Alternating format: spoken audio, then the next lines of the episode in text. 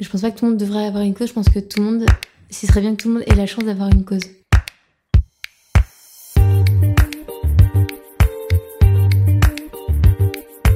Aujourd'hui. Aujourd'hui. Aujourd'hui. Aujourd'hui. Aujourd'hui. Aujourd'hui. Bienvenue sur Aujourd'hui, le podcast qui donne la parole à ceux qui rendent le monde meilleur. Bienvenue surtout sur le premier épisode qui donne la parole à une femme, une femme entrepreneur. J'ai nommé Agathe Pommery. Alors, Agathe s'intéresse à une partie de la population qui décuple et qui va continuer à décupler dans les années à venir, à savoir les personnes âgées, et plus particulièrement les personnes âgées en perte d'autonomie.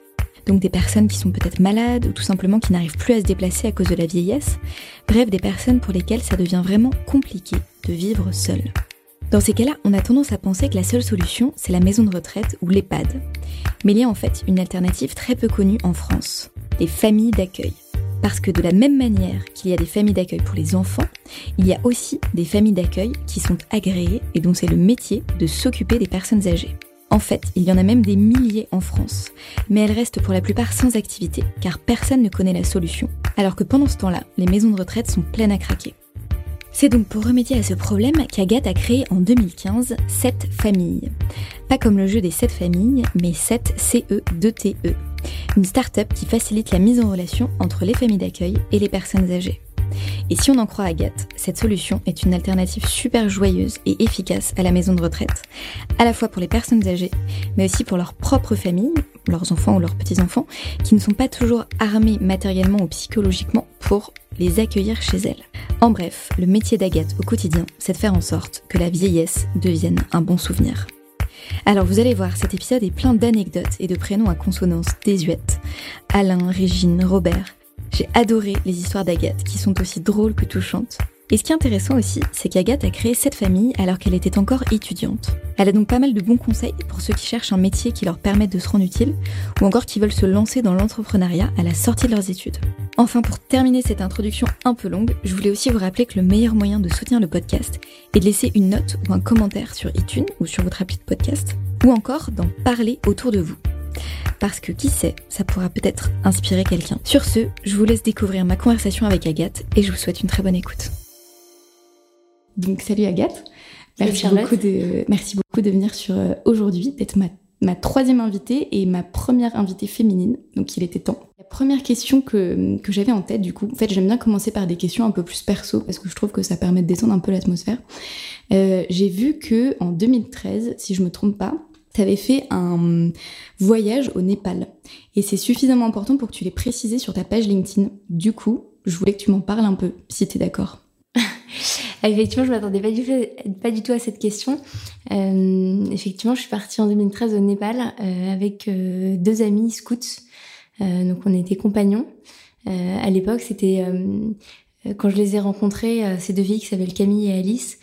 c'était, on était toutes les trois cheftaines d'une d'une bande de jeunes âgés de 8 à 11 ans, garçons et filles, et donc on était toute une bande de de copains du 15e arrondissement. Et euh, le principe, c'est qu'on rejoignait une, une, association locale qui avait euh, été montée par un néerlandais qui, euh, dans les années 70, était, avait fait un tour à Katmandou parce que c'était la grande mode. On pouvait fumer un peu ce qu'on voulait, voilà.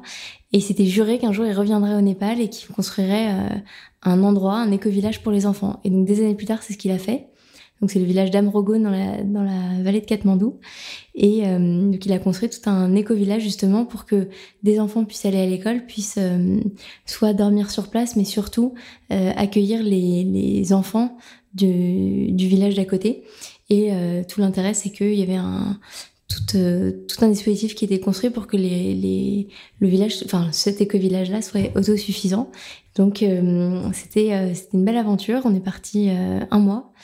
Euh, avec euh, avec Camille et Alice et donc notre notre rôle c'était euh, de, de, donner des petits coups de main à droite à gauche pour que pour participer à des travaux de rénovation pour le pour le l'éco village justement donc donc voilà En fait, je te, je, posais cette question parce que j'essaie toujours un petit peu de savoir euh, d'où ça peut venir euh, ce, besoin de sens, cette envie d'engagement. Et du coup, je me demandais si d'après toi, euh, ce, voyage qui date de quand même il y a cinq ans révélait déjà quelque chose en toi d'une envie de, t'engager, de te rendre utile? Alors effectivement, ça a commencé à peu près à cette époque-là. En 2013, c'est le moment où je suis arrivée à Lyon pour mon master. Et euh, quand je me, quand j'ai passé mon bac, quand je faisais, enfin même toutes mes études supérieures, je me disais en fait, euh, je vais prendre une formation la plus généraliste possible. donc c'était que des choix par défaut. Je suis rentrée, dans, je suis rentrée à Nanterre en éco-anglais parce que j'aimais que les maths et l'anglais, en me disant je passerai des écoles, les concours d'école de commerce plus tard. Et arrivé en, au bout de deux années et demie de licence, je me suis rendu compte que je savais toujours pas ce que je voulais faire. Et, euh, et surtout qu'aucune des majeures les écoles de commerce me plaisait. Et en, en, creusant un peu les programmes, parce que c'était quand même la voie dans laquelle j'étais engagée, il y en a quand même une qui m'a vraiment plu, et c'était celle avec euh, la majeure entrepreneuriat. Et donc, euh, en creusant, en continuant mes recherches, j'ai trouvé un super master à Lyon euh, qui s'appelle euh, le programme IDEA, qui est porté par l'EM Lyon, donc école de commerce, et Central Lyon, l'école d'ingénieur. Et, euh, et c'était très orienté vers euh, donc l'entrepreneuriat, euh, l'entrepreneuriat social, mais surtout euh, l'innovation par l'usage est vraiment centrée autour de l'humain. Et, et, donc cette, cette envie d'entreprendre s'est vraiment réveillée à cette époque-là, donc à l'été 2013. Donc c'est drôle que tu me poses la question parce que j'avais jamais fait le rapprochement. Effectivement, c'était ça. Et euh, alors, parce que cette envie d'entreprendre, ça peut être potentiellement différent de cette envie de se rendre utile. Est-ce que, du coup, en 2013, au moment où tu trouves ton master, tu te dis, tiens, je vais pouvoir entreprendre au service du bien, ou est-ce qu'à ce, ce moment-là, c'est vraiment juste entreprendre? En 2013, c'était juste entreprendre, et au fur et à mesure, euh, je me suis rendu compte qu'il y avait une dimension sociale qui me plaisait. Euh, alors après, pour, euh, pour être honnête, quand on s'est lancé avec Paul Alexis, donc qui, associé, qui mon associé, voilà. C'était un, c'est un de mes amis de longue date puisque ça fait une dizaine d'années qu'on se connaît. Et euh, on se réunissait beaucoup autour de euh, l'envie d'entreprendre. Donc quand on se voyait, quand on prenait des cafés, souvent c'était le sujet qui revenait. Et puis un jour, il me dit, bah, j'ai, découvert un truc incroyable, c'est qu'il y a des familles d'accueil pour personnes âgées et personne ne le sait. Et là, du coup, c'était le déclic et c'est comme ça qu'on s'est associés et qu'on a décidé de lancer cette famille. Donc euh, on s'est vraiment intéressé à un métier qui était méconnu en France et qui offrait une super possibilité d'accueil et d'hébergement pour les personnes âgées. Et donc c'est comme ça que tout a commencé. Et donc ça c'était euh, à l'été 2015. Alors il a fallu un an pour vraiment monter le projet euh, et euh, qu'on crée la société, qu'on ouvre le site internet, qu'on construise notre offre de service. Et donc on a lancé l'activité au mois de juin 2016. Donc ça fait deux ans aujourd'hui. Et, euh, et, donc c'est vrai que à ce moment-là, c'était de manière assez euh, assez naturelle et spontanée d'entreprendre dans un domaine qui était assez risqué parce que en fait autour de autour de moi personne n'y croyait, on avait essayé de me décourager. Et, euh, et voilà, je sentais que c'était quand même porteur de sens et en tout cas porteur d'une vraie alternative pour les personnes âgées, ce dont on, on manque euh, assez cruellement. Alors en fait, il y a quelque chose que je trouve assez rigolo, enfin assez euh, étonnant. Quand j'ai fait ma recherche, j'avais vu ça justement. Ce que tu racontais là, donc c'est que le déclic, en fait, c'est euh, voilà Paul Alexis qui, euh, si, j'ai bien fait mes recherches, veut aider un voisin, enfin le papa d'un voisin à trouver une maison de retraite ou en tout cas une alternative bien quoi pour pour s'occuper de de cette personne âgée. Et il se rend compte à ce moment-là que donc il y a ce métier qu'on connaît pas en France qui est les, les familles d'accueil pour personnes âgées. Mais ce que je trouvais assez fou, c'est que je trouve que dans la vie, plein de fois, on se dit ah ça c'est un problème. Mais qu'est-ce qui fait que bah on va décider de le résoudre dans votre cas, tu vois? Qu'est-ce qui fait à quel moment vous avez dit ok bon bah c'est un problème, on va le prendre après le corps? Tu vois comment euh, En fait, ce, podcast il s'appelle aussi aujourd'hui parce que je, je m'interroge aussi sur qu'est-ce qui fait que les gens vont pas remettre au lendemain, vont pas attendre, mais vont vraiment prendre les choses en main aujourd'hui. Vous, c'était quoi du coup? Euh, Je crois que le, le constat c'était une aberration, euh, c'est-à-dire les personnes âgées ont, en fait un seul, enfin en tout cas les enfants des personnes âgées ont un premier, ont un seul réflexe quand euh, ils sont confrontés à la perte d'autonomie de leurs proches, c'est la maison de retraite. Et en même temps, euh, il y a des il y a des, des, des sujets de d'envie d'aller dans ces maisons de retraite, des sujets de, de, confiance, de respect de chaque personne et surtout d'accompagnement privilégié. Et de l'autre, on a une excellente solution qui euh, a du mal à être connue et surtout pour laquelle les familles d'accueil souvent euh, ont des difficultés et au bout d'un moment si elles trouvent personne à accueillir en mettant des annonces sur le bon coin, mais aussi à la boulangerie, à la mairie, euh, un peu partout autour de chez elle. Et si elle trouve personne, et eh bien, il y en a beaucoup qui renoncent et qui décident de faire un autre métier. Alors, je dis qui décident, c'est surtout qui décidaient jusqu'à ce qu'on arrive sur le, sur le domaine de l'accueil familial. Mais c'est vrai que c'était une, une, situation qui était assez aberrante quand on voit la demande qu'il y a de l'autre côté. Parce que si je dois redonner quelques chiffres, parce que souvent ça permet de bien contextualiser, euh, il y a 1,3 million de personnes qui sont âgées et dépendantes en France. Donc c'est des personnes qui sont qui peuvent toucher le l'APA. Donc c'est une aide, euh, c'est comme ça qu'on les recense. Euh, et euh, en face de ça, il y a 700 000 places en maison de retraite. Et d'ici à 2040, il y aura une telle gérontocroissance euh, donc c'est-à-dire proportion de la population qui vieillit, qu'il faudra créer 500 000 places en maison de retraite pour maintenir le taux d'hébergement actuel. Et quand on voit toutes les, les réticences que peuvent avoir les proches à euh, euh, en fait envoyer leurs parents dépendants dans des hébergements collectifs, ben nous, on, voilà, on, se, présente vraiment comme une, comme une belle alternative, comme la troisième voie entre le maintien à domicile et la maison de retraite. Et pour revenir sur ma question initiale, donc en fait, si je comprends bien, c'est juste le fait que vous réalisiez qu'il y a cette aberration, comme tu dis, ça suffit à vous dire, ok, on y va en fait, on se lance. Enfin, tu vois, un peu comme ce que je disais tout à l'heure, euh, des problèmes, on en voit tout le temps, mais qu'est-ce qui fait que chez toi, ça a réveillé ton envie d'engagement justement, en particulier? Tu saurais l'expliquer ou pas? Oui et non, euh, parce que euh, moi j'ai, enfin j'ai, vu une belle opportunité et, et, de créer un service qui rapproche l'offre et la demande, ça nous paraissait en fait assez simple puisque personne s'était vraiment lancé sur ce sur ce marché-là de la manière dont on le fait en tout cas. Et après pour le pour le, l'engagement, bah, c'est vrai que moi je suis assez proche des personnes âgées. Euh, j'ai une grand-mère à qui je rends visite le plus souvent possible, c'est jamais assez, mais c'est vrai qu'on est très proches, on partage beaucoup. Et euh, on se raconte, euh, voilà, je lui raconte mes histoires de cœur. Elle hallucine de voir comment euh, nous les filles à, notre époque on réagit et comment on fait nos choix. Donc il y a une grande complicité. Et puis voilà, elle, ses amis, mes autres grands-parents de l'autre côté, il y a, y a, vraiment une un attachement avec cette en fait cette tranche d'âge parce que il y a, je pense qu'il y a beaucoup de tendresse et donc forcément quand c'est un domaine dans lequel il y a un vrai besoin et en plus on est attaché à ça, ben, en fait, on se pose pas tellement la question et puis on se lance. Et il y a aussi un contexte euh, qui est que, euh, à la sortie de mon master, il y avait la moitié des étudiants qui montaient leur boîte et qui décidaient de se lancer, euh, sachant qu'un tiers de la promo avait déjà commencé euh, au cours de pendant les études, pendant les études, ouais, au cours du, au moins au cours du M2. Et donc c'était assez spontanément que euh, bon bah moi aussi je me lance j'ai trouvé un, enfin voilà, j'ai trouvé un sujet, euh, c'est parti. Et j'ai lu, pareil si, je me, si mes recherches sont bonnes, que euh, les débuts, enfin t'avais, je crois, pris un job dans une start-up à mi-temps, plus tu bossais dans un restaurant, donc ça, comment, euh, donc ça, ça, veut dire que c'était pas non plus si évident que ça. Comment il faut être sacrément euh, accroché, enfin sacrément convaincu que son idée est la bonne pour continuer, non? Comment, euh, comment, avec rétrospectivement, comment t'analyses ça? Euh, c'est une très bonne question. C'est vrai que la première année, c'était. Euh, en fait, même aujourd'hui, je sais pas comment j'ai fait. Est-ce que concrètement, quand on sort des études, pas de chômage, pas de, pas de facilité pour, euh, pour un appart, voilà. Alors, j'ai quand même bénéficié du statut d'étudiant entrepreneur, ce qui me permettait d'avoir pas mal d'avantages pour continuer à.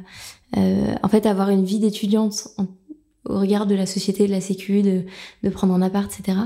Euh, mais mais c'est vrai qu'après il fallait pouvoir subvenir à ses besoins.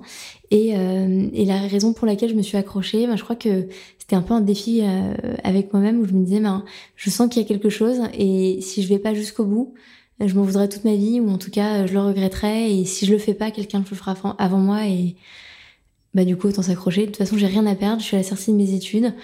Euh, j'ai le monde devant moi. La plupart de mes de mes copains qui ont qui avaient le même âge étaient encore en études pour un ou deux ans. Donc je me disais qu'en fait quasiment que j'avais un ou deux ans d'avance par rapport à l'arrivée sur le marché de des autres euh, mes congénères.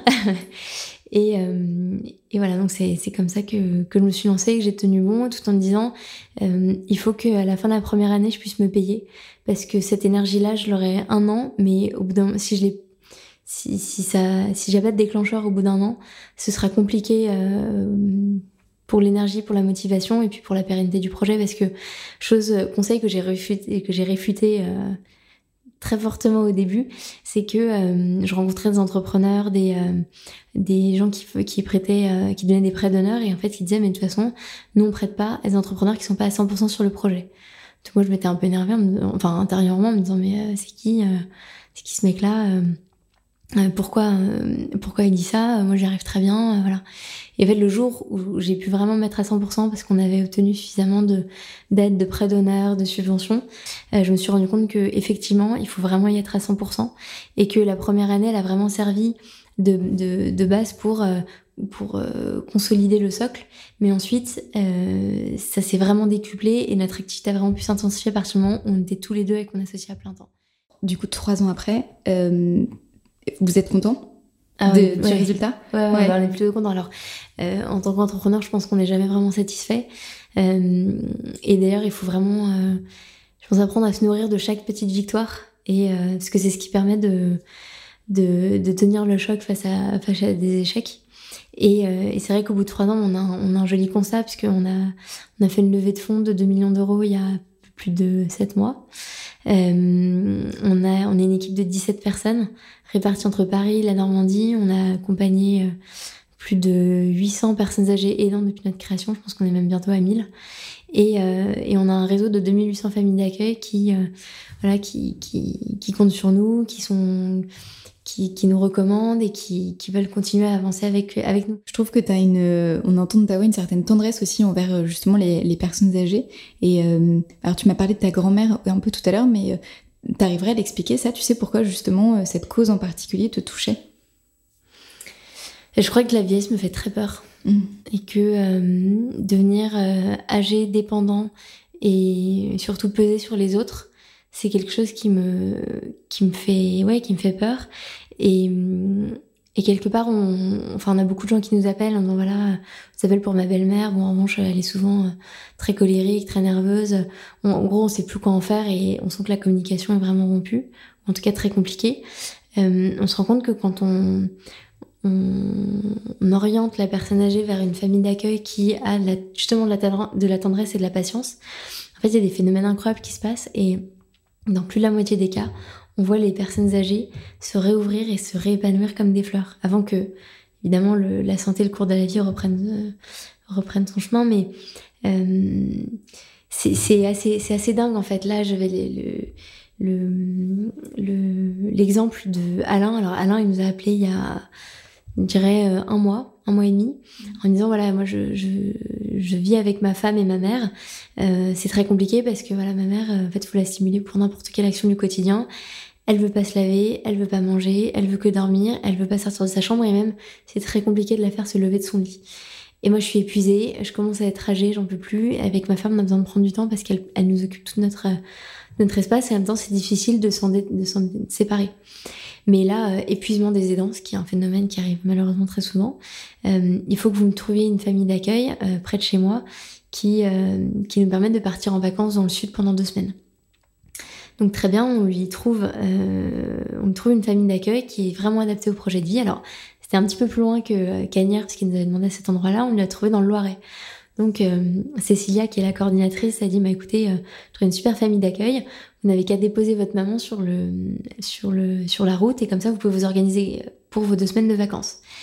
Et puis euh, il part euh, il part donc avec sa femme donc l'esprit tranquille parce qu'il avait déjà rencontré la famille d'accueil, il y avait une bonne entente et puis il s'est dit bon c'est pour deux semaines donc euh, de toute façon je suis là dans pas longtemps, je reviens dans pas longtemps.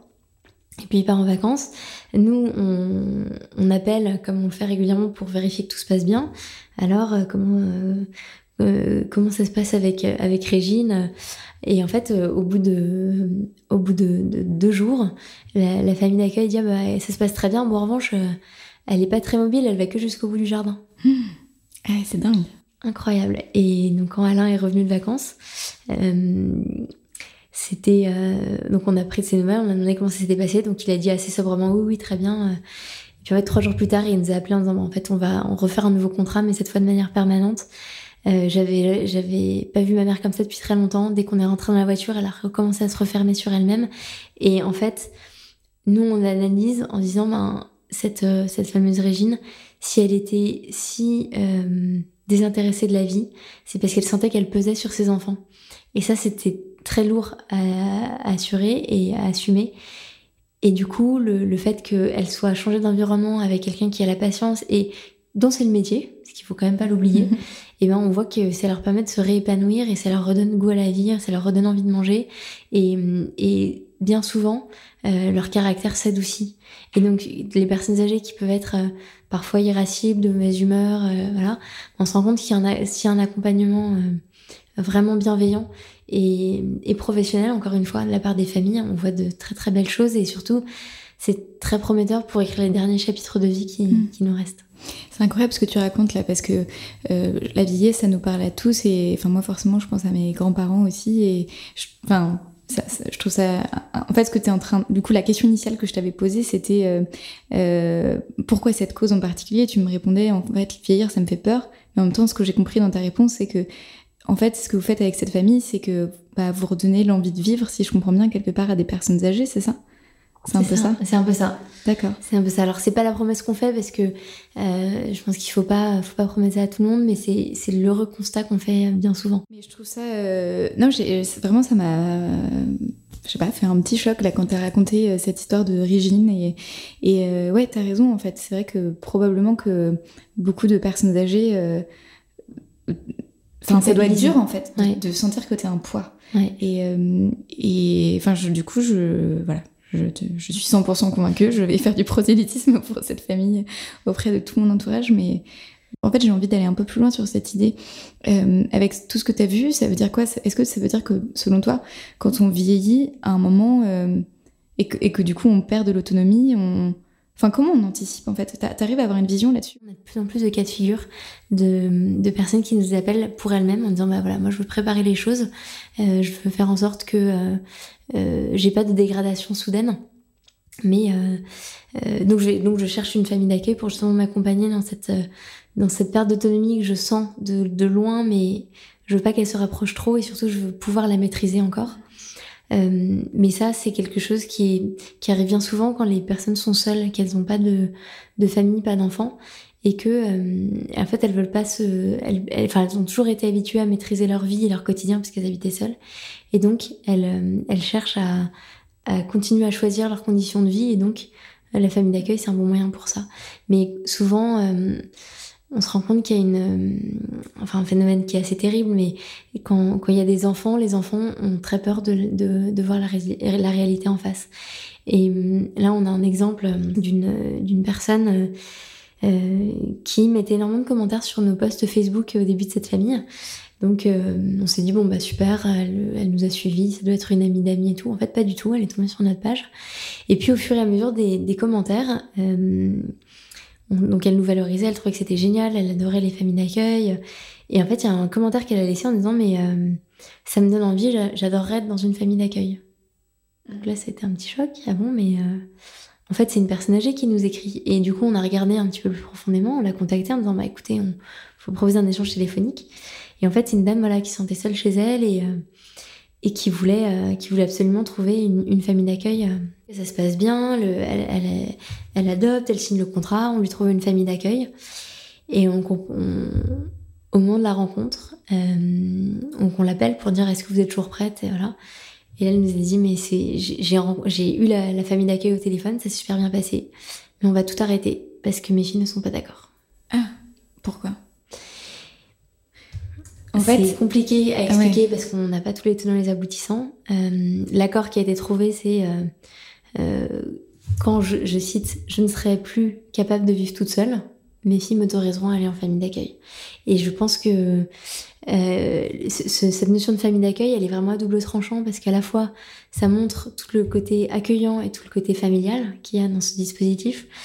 Mais malheureusement, c'est assez connoté en disant, bah, en fait, si on doit confier son proche, son parent, et pas son enfant, mais son parent à une famille d'accueil, c'est qu'on n'a pas les capacités de s'en occuper. Et c'était, euh, euh, c'était un peu le phénomène qu'on a eu avec Alain et Régine euh, au début, mais qui s'est réservé parce qu'il a vu, il a vu le résultat que ça donnait.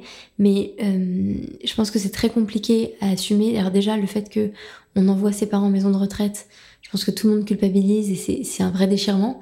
Mais quand on envoie vers une famille d'accueil, il y a encore cette barrière de je confie mon proche à une autre famille que moi.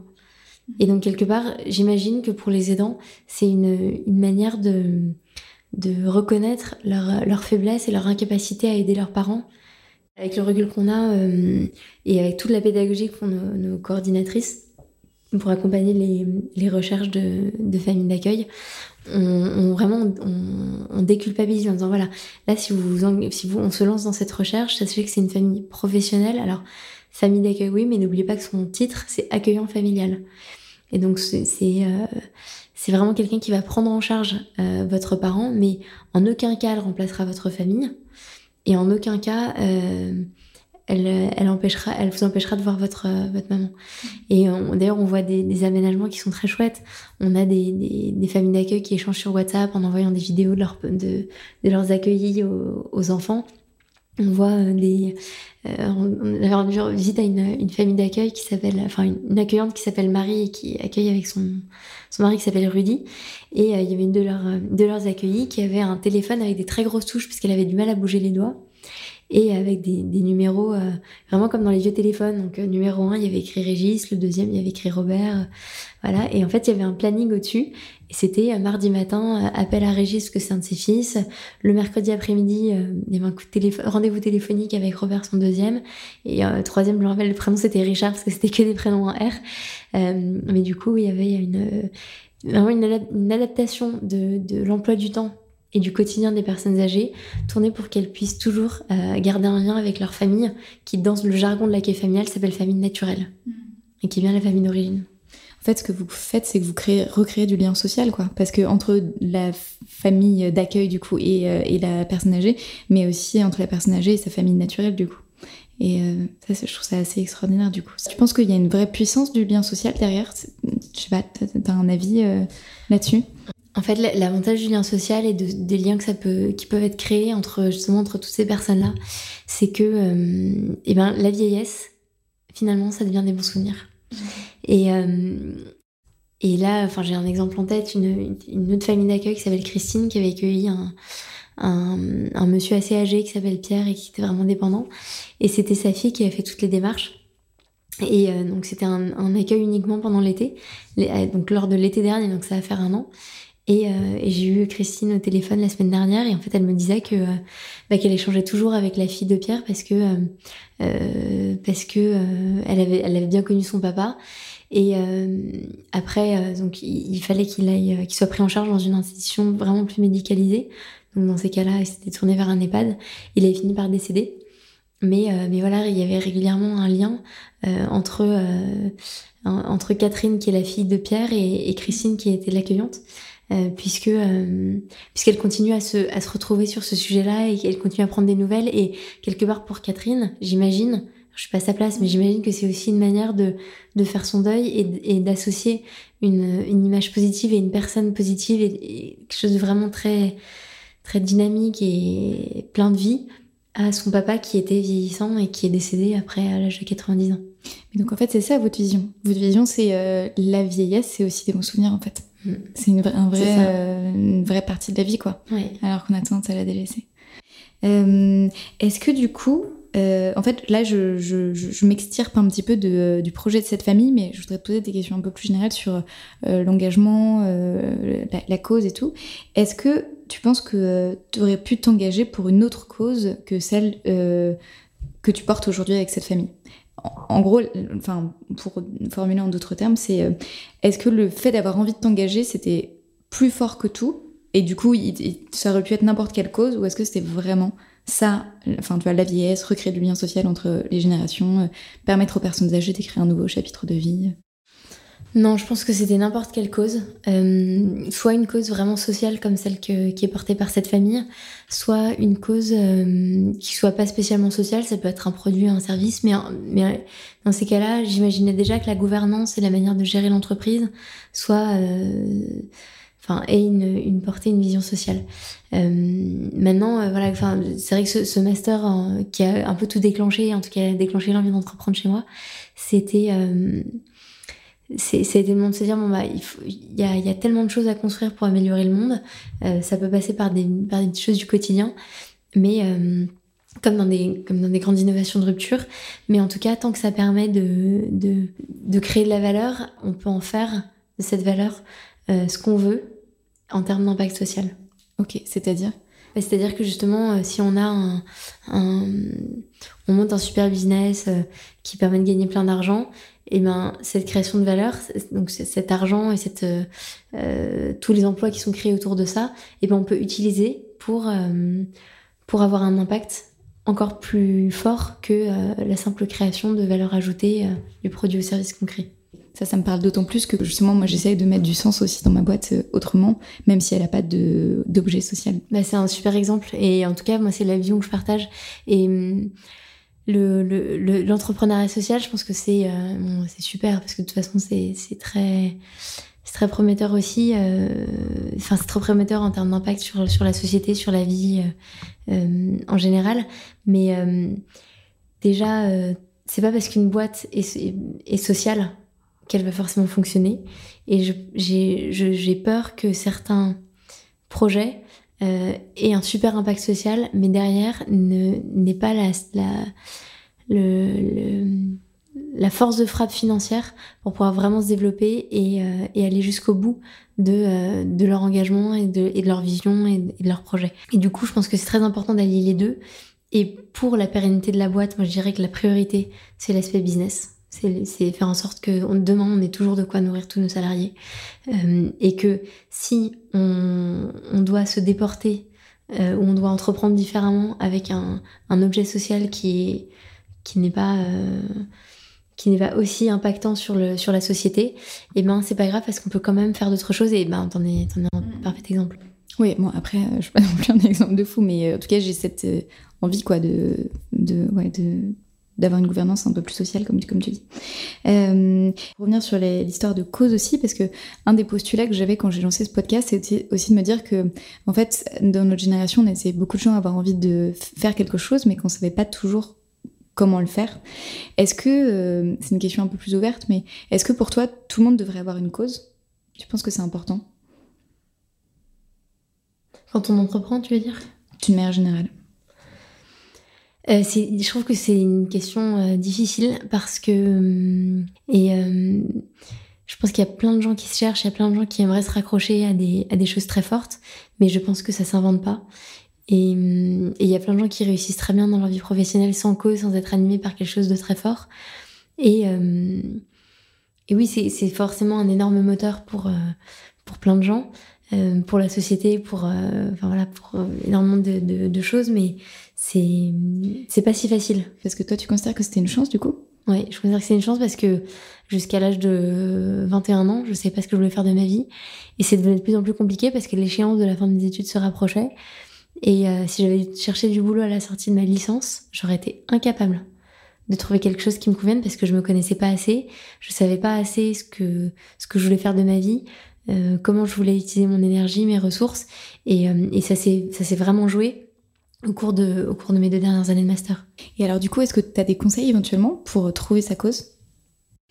Euh, Être curieux. Et euh, plus on est curieux, plus on devient curieux. Hmm. Donc euh, c'est vraiment quelque chose qui se, qui se travaille, je pense. il faut être vraiment ouvert, rencontrer des gens. Alors c'est assez classique, mais je me rends compte que dès qu'on sort de son petit cocon, il y a, y, a, énormément de gens, il y a énormément de choses. Et, et plus on s'ouvre, plus on est facilement touché par, euh, par des causes, par quelque chose qu'on voit autour de soi et qui nous donne envie de, de s'engager, d'aller de l'avant. Du coup, c'est le moment que je choisis pour te poser une question qui est devenue rituelle maintenant, même si ça fait que trois épisodes. Euh, Est-ce que tu dis que tu changes le monde? Est-ce que là, avec cette famille, je change le monde? Euh, Je veux dire, ce serait un peu prétentieux de dire oui, euh, parce que on, je pense pas qu'on ait un impact aujourd'hui sur la Terre entière. Mais en revanche, je pense que ça y contribue et que euh, le, monde, c'est une montagne de, petites pierres et de petits grains de sable. Et si je peux en faire bouger déjà quelques-uns, c'est énorme. Et je pense qu'il faut, certes, il faut avoir l'ambition de, de, changer le monde pour avancer, mais d'un autre côté, je pense qu'il faut vraiment être aligné avec soi-même pour pouvoir vraiment faire changer les choses. Et surtout faire évoluer les gens et, rallier des gens à sa cause. Et je pense que les les personnes qui, qui arrivent le plus à susciter de l'engagement ou en tout cas de l'énergie autour d'eux, c'est des gens qui sont centrés avec eux-mêmes. Alors c'est très, c'est très gourou de dire ça comme ça, mais euh, je pense qu'il faut d'abord chercher ce qui nous correspond à nous, euh, ce qu'on aime faire et ce qu'on a envie de faire. Et ensuite, ça se construit petit à petit. Et, au fur et à mesure, c'est comme ça que que qu'on arrive à avancer. Et j'ai l'image là de Forrest Gump qui euh, qui commence à courir parce que euh, je crois qu'il se pose même pas la question. Et puis et puis en fait, il aime ça. Et en fait, il s'arrête pas. Et en fait, il y a une personne, deux personnes. Et puis en fait, il a une foule avec lui.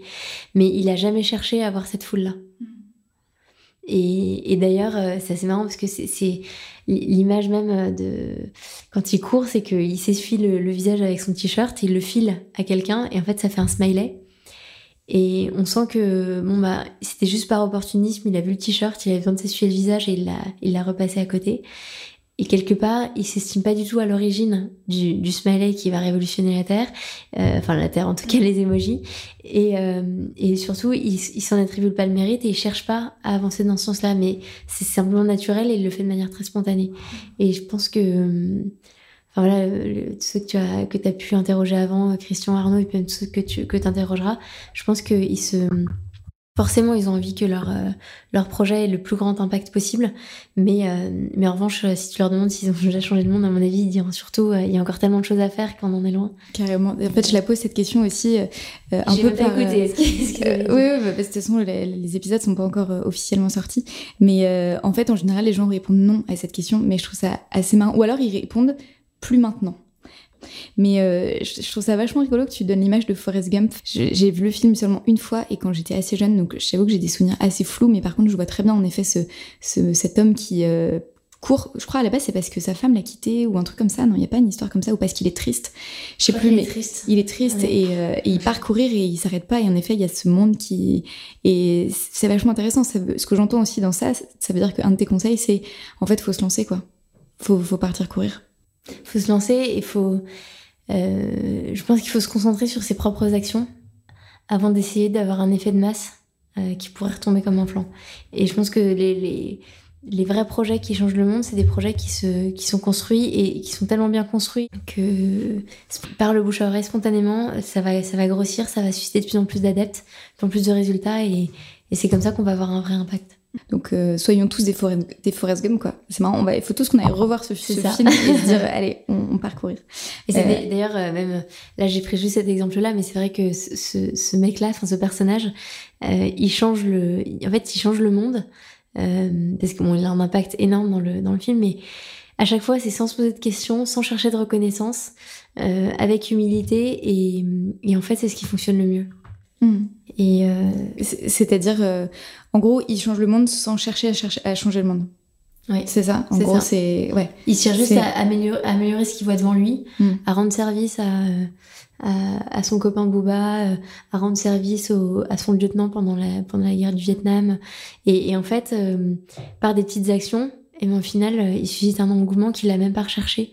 Et, et je pense que l'authenticité c'est extrêmement important dans dans le développement de de, son projet et, et je pense qu'on n'en serait pas arrivé là si on n'était pas authentique. Hmm. Ça, veut dire quoi être authentique alors, du coup? C'est être toujours en phase avec ce qu'on qu'on veut, ce qu'on fait et ce qu'on dit. Hmm. Ok et être humble aussi. Tu disais, euh, il cherche pas la reconnaissance. Ça, c'est marrant, c'est Arnaud Langlais qui disait ça aussi, qui disait l'humilité, c'est hyper important. Et il avait d'ailleurs un discours assez intéressant parce qu'en fait, un, il a été pompier volontaire. D'ailleurs, il l'est encore, mais il est, enfin, si j'ai bien compris, il, s'engage plus parce qu'il a plus le temps, mais il a encore le statut. Et il disait que ce qui lui manquait dans les pompiers, c'est que comme tout le monde a le même grade, peu importe d'où tu viens, une espèce d'humilité parce que juste bah t'as l'uniforme tu fais tous la même chose et peu importe. Et il disait que bah quand t'es entrepreneur social t'as un, un rôle de, CEO mais qui en fait veut tout et rien dire. Et il, trouvait que la notion d'humilité c'était vachement important pour avancer. Et du coup je trouve ça assez rigolo de voir que aussi dans les entrepreneurs sociaux qui réussissent t'as ces mêmes valeurs qui reviennent. Donc là la notion d'humilité le fait de se lancer. Sinon je, je, voulais tenter une nouvelle question pour ce, ce, cet épisode du podcast. Je voulais te demander s'il euh, y avait quelque chose qui t'inspirait que ça soit enfin, en lien avec euh, ton combat, entre guillemets, ou disons ta mission Est-ce qu'il y a une personne, un livre, ou alors bah, un film, peut-être justement, on parlait de Forrest Gump à l'instant c'est une question difficile. Il y a beaucoup de choses et beaucoup de gens qui m'inspirent. Euh, et, surtout, beaucoup de gens par, je dirais, par certains aspects de leur personnalité ou certains de leurs accomplissements. Et euh, par exemple, euh, on, en, on, en, parlait tout à l'heure, c'est vrai que la première année, je travaillais effectivement dans une start-up, je travaillais aussi dans un restaurant. Et en fait, la start-up, c'est un, de mes amis qui l'a montée, euh, enfin qui l'a cofondée, et, et c'est une start-up qui, qui cartonne. Ça fait dix ans que ça existe. Et ils ont vraiment de... de enfin, tout, le, on va dire l'empire qu'ils ont construit, parce qu'ils ont plus de 500 salariés, ils sont présents dans, plus d'une dizaine de pays, et, ils ont vraiment une activité en croissance qui leur permet de donner du travail à énormément de gens. Euh, bah ça par exemple, euh, ce qui me, ce qui m'inspire chez cette amie là, c'est euh, tout le, c'est la, réussite euh, d'avoir réussi à construire en, l'espace de quelques années une, une boîte qui qui soit aussi performante. Donc ça c'est un des aspects.